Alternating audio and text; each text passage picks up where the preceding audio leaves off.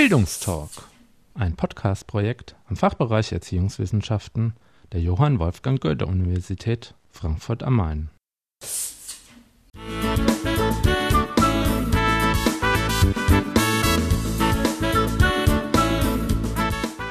Hallo und herzlich willkommen zu einer weiteren Folge des Bildungstalks.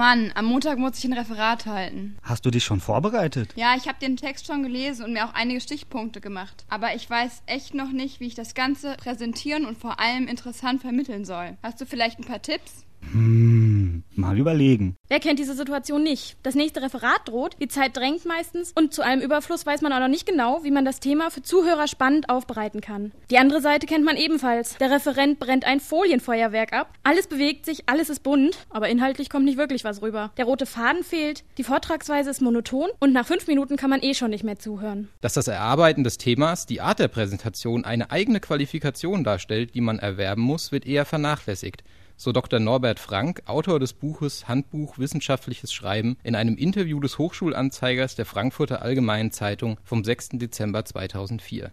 Dabei sind Kompetenzen in den Bereichen Arbeits-, Kommunikations- und Präsentationstechnik nicht nur im Studium von Bedeutung. Auch in der späteren beruflichen Tätigkeit zählen derartige Qualifikationen zum notwendigen Handwerkszeug. Aber wie lassen sich solche Techniken erlernen und vor allen Dingen sinnvoll einsetzen? Wir sind dazu im Gespräch mit Professor Dr. Siegfried Preiser. Er ist Professor für Pädagogische Psychologie, Leiter der Arbeitsgruppe Lebenslanges Lernen am Fachbereich für Psychologie und Sportwissenschaften der Johann Wolfgang Goethe Universität Frankfurt am Main und Anbieter des Seminars Kompass. Herr Preiser, was verbirgt sich denn hinter Kompass? Ja, ich fange mal an mit der Bedeutung Kompass. Das ist eine Abkürzung, steht für Kommunikations-, Präsentations- und Arbeitstechniken und die zwei S am Ende stehen für selbstorganisiertes Studium. Das hat damit zu tun, dass die Veranstaltung zwar von mir geleitet und vorbereitet und supervidiert wird, dass aber die eigentliche Durchführung von Studierenden gemacht wird. Das Konzept der gesamten Veranstaltung sieht so aus, dass wir Teilnehmer suchen, die genau diese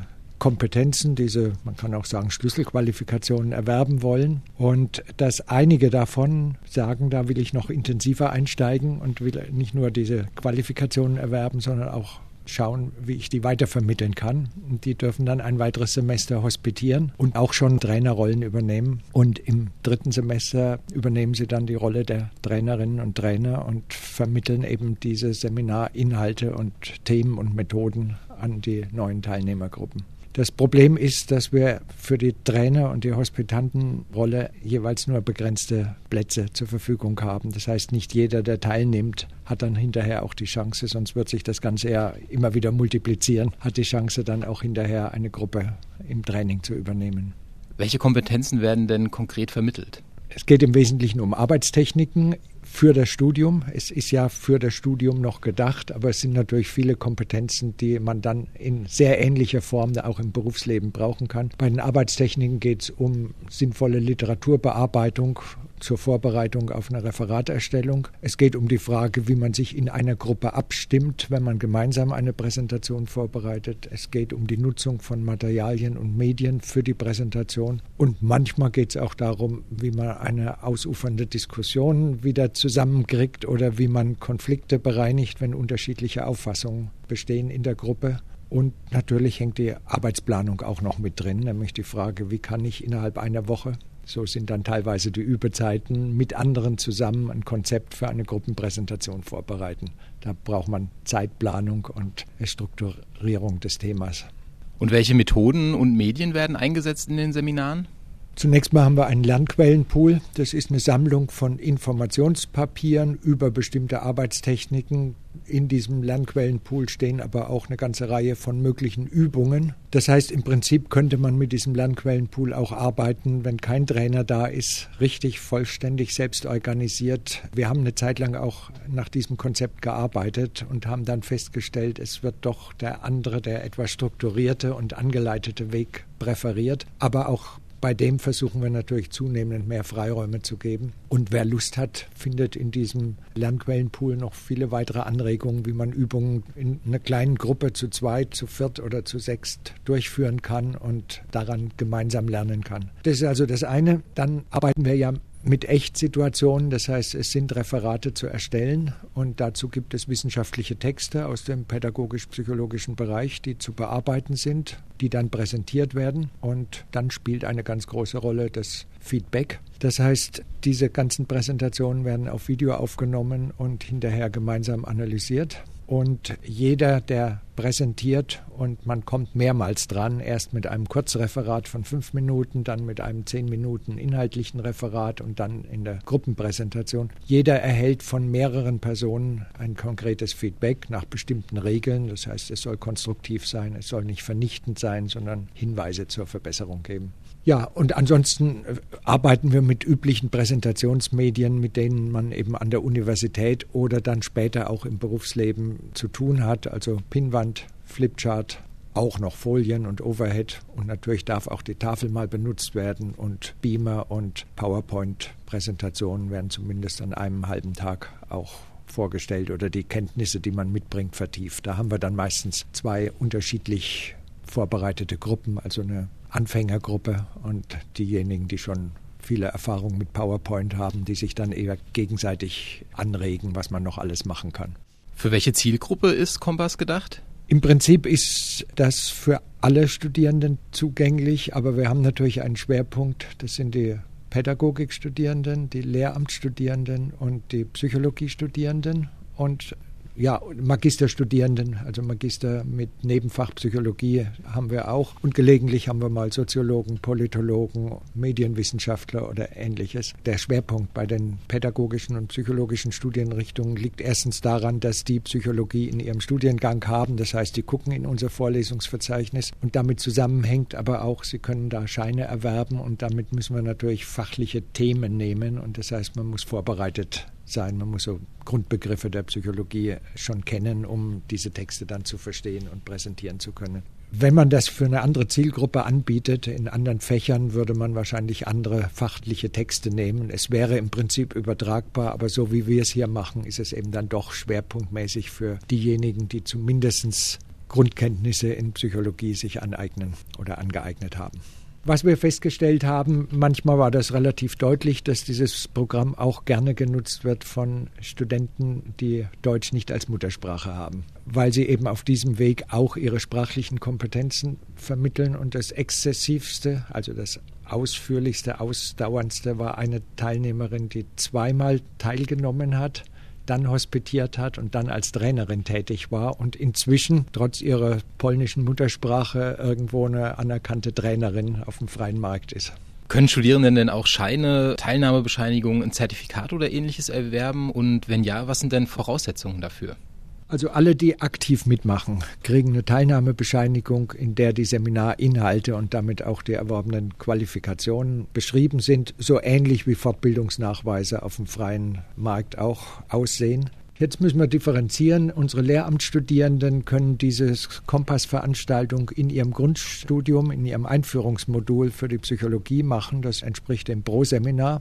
Die Diplompädagogik-Studierenden können das sowohl als Seminarschein als auch als Seminarschein im Hauptstudium äh, sich anrechnen lassen. Und die Psychologiestudierenden bekommen den Nachweis, dass sie das Fach Pädagogische Psychologie vertieft studiert haben. Das heißt, sie müssen noch einen anderen Seminarschein in dem Fach erwerben. Aber wenn sie Pädagogische Psychologie als Schwerpunktfach in der Prüfung wählen, dann werden sie eben auch diese Veranstaltung hier als Vertiefung einreichen können. Voraussetzung für einen Teilnahmeschein, sowohl im modularisierten Studium für die Einführungsveranstaltung der Lehrämter als auch für sonstige Teilnahmescheine gilt nur die aktive Mitarbeit und das bedeutet eben schon Kurzreferat, etwas längeres Referat und Beteiligung an einer Gruppenpräsentation und Handout-Ausarbeitung. Wer im Hauptstudium in Pädagogik oder im Magisterstudium einen Schein erwerben will, muss dieses Thema noch etwas schriftlich ausarbeiten. Das heißt,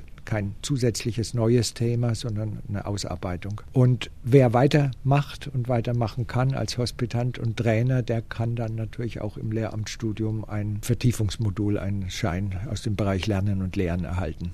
Denn dann werden ja eben auch die Lehrkompetenzen und natürlich auch die theoretischen Grundlagen von Unterrichten, Unterrichtskonzepten, von selbstorganisiertem Lernen, von konstruktivistischen Lehrmethoden und so weiter mit reflektiert und angewandt. Wie hat sich denn die Bedeutung solcher Techniken, die in Kompass vermittelt werden, so im Laufe der Zeit sowohl an der Universität, aber vielleicht auch außerhalb der Universität im Beruf für die Studierenden verändert? Haben Sie da wahrgenommen, dass dann mehr Studierende zu Ihnen kommen und sagen, wir brauchen jetzt da stärkere Kompetenzen in solchen Bereichen? Ist da ein Wandel äh, vollzogen worden? Also die Studierenden, die kommen, wissen, dass sie diese Kompetenzen brauchen. Und ob es deswegen mehr geworden sind, weiß ich nicht. Oder ob einfach der Bekanntheitsgrad und damit die Mundpropaganda deutlich zugenommen hat. Wir hatten einige Jahre, wo die Teilnehmerzahl relativ begrenzt war, also zwischen zwölf, irgendwann waren es glaube ich mal sogar nur acht und 16 Teilnehmer. Und jetzt haben wir schon eine Warteliste für Sommersemester. Wir können jedes Semester nur 32 Personen aufnehmen, denn wir arbeiten in Gruppen, acht Personen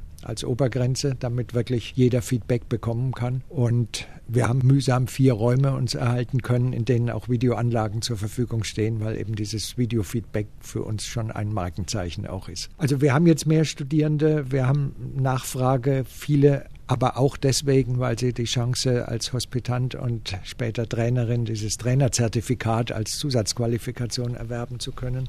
Aber diejenigen, die kommen, wissen, dass diese entsprechenden Qualifikationen im Beruf gefragt sind und ich denke, auch in der Diskussion hat die Diskussion darüber, wie sinnvoll äh, Referate gehalten werden, zugenommen. Das heißt, es spricht sich allmählich herum, dass man auch da nicht das Ablesen von vorbereiteten geschriebenen Texten machen kann und vielleicht mal eine Overhead-Folie, sondern dass man äh, da eben das gesamte Spektrum an Medien nutzen kann. Wobei ich sagen muss, äh, wenn in einem Seminar, das dann schon PowerPoint und Beamer dominiert ist, irgendjemand dann mal mit Papierpräsentationsmedien kommt, dann stößt das auf große Begeisterung, weil da das Interaktive sehr viel deutlicher wird. Also ich bin nicht jemand, der sagt, es muss alles auf diese digitalen Medien umgestellt werden. Man muss auch nicht in jedem Referat alle Medien nutzen, die man so gelernt hat, aber eine gesunde Mischung innerhalb eines Referates und eine gesunde Mischung zwischen verschiedenen Referatterminen, das ist das, was ich für sehr sinnvoll ansehe. Und da ist ein größeres Bewusstsein insgesamt in der Öffentlichkeit der Universität, also auch in anderen Fächern vorhanden. So, Grunderkenntnis ist, Referate sind nach wie vor sehr wichtig, weil sie ganz viele unterschiedliche hochschuldidaktische Prinzipien erfüllen können. Und die meisten Studierenden klagen über Referate. Sie sind lästig, sowohl für die Durchführenden als auch für die Zuhörer. Und wir versuchen einfach Methoden zu vermitteln, in denen diese Referate nicht unbedingt lustig, aber jedenfalls nicht mehr lästig und anregend und informativ werden und es auch den Referierenden Spaß macht, mit aktivierenden Methoden und unterschiedlichen Präsentationsformen ihre Zielgruppe eben zu erreichen. Das ist ja nun der Hauptsinn. Vielen Dank für das Gespräch, Herr Breiser. Bildungstalk. Literaturtipps. Einen guten Einstieg in das Thema Arbeits- und Präsentationstechniken liefern auch folgende Bücher. Lern- und Arbeitstechniken für das Studium von Friedrich Rost, erschienen 2005 in vierter Auflage im VS-Verlag für Sozialwissenschaften Wiesbaden. Und Fit für das Studium. Erfolgreich lesen, reden und schreiben von Norbert Frank, erschienen 2001 in vierter Auflage im Deutschen Taschenbuchverlag München. Bildungstalk. Veranstaltungstipp. Ab dem Wintersemester 2007-2008 bietet das Zentrum für Weiterbildung der Johann Wolfgang Goethe Universität Frankfurt am Main kostenlose Workshops für Studierende zum Thema Schlüsselqualifikationen an. Die in der Regel zweitägigen Kurse decken inhaltlich die Bereiche Selbstkompetenzen, Sozialkompetenzen, Methodenkompetenzen und Medienkompetenzen ab Weitere Informationen sowie das komplette Workshop-Programm können unter www.softskills.uni-frankfurt.de abgerufen werden.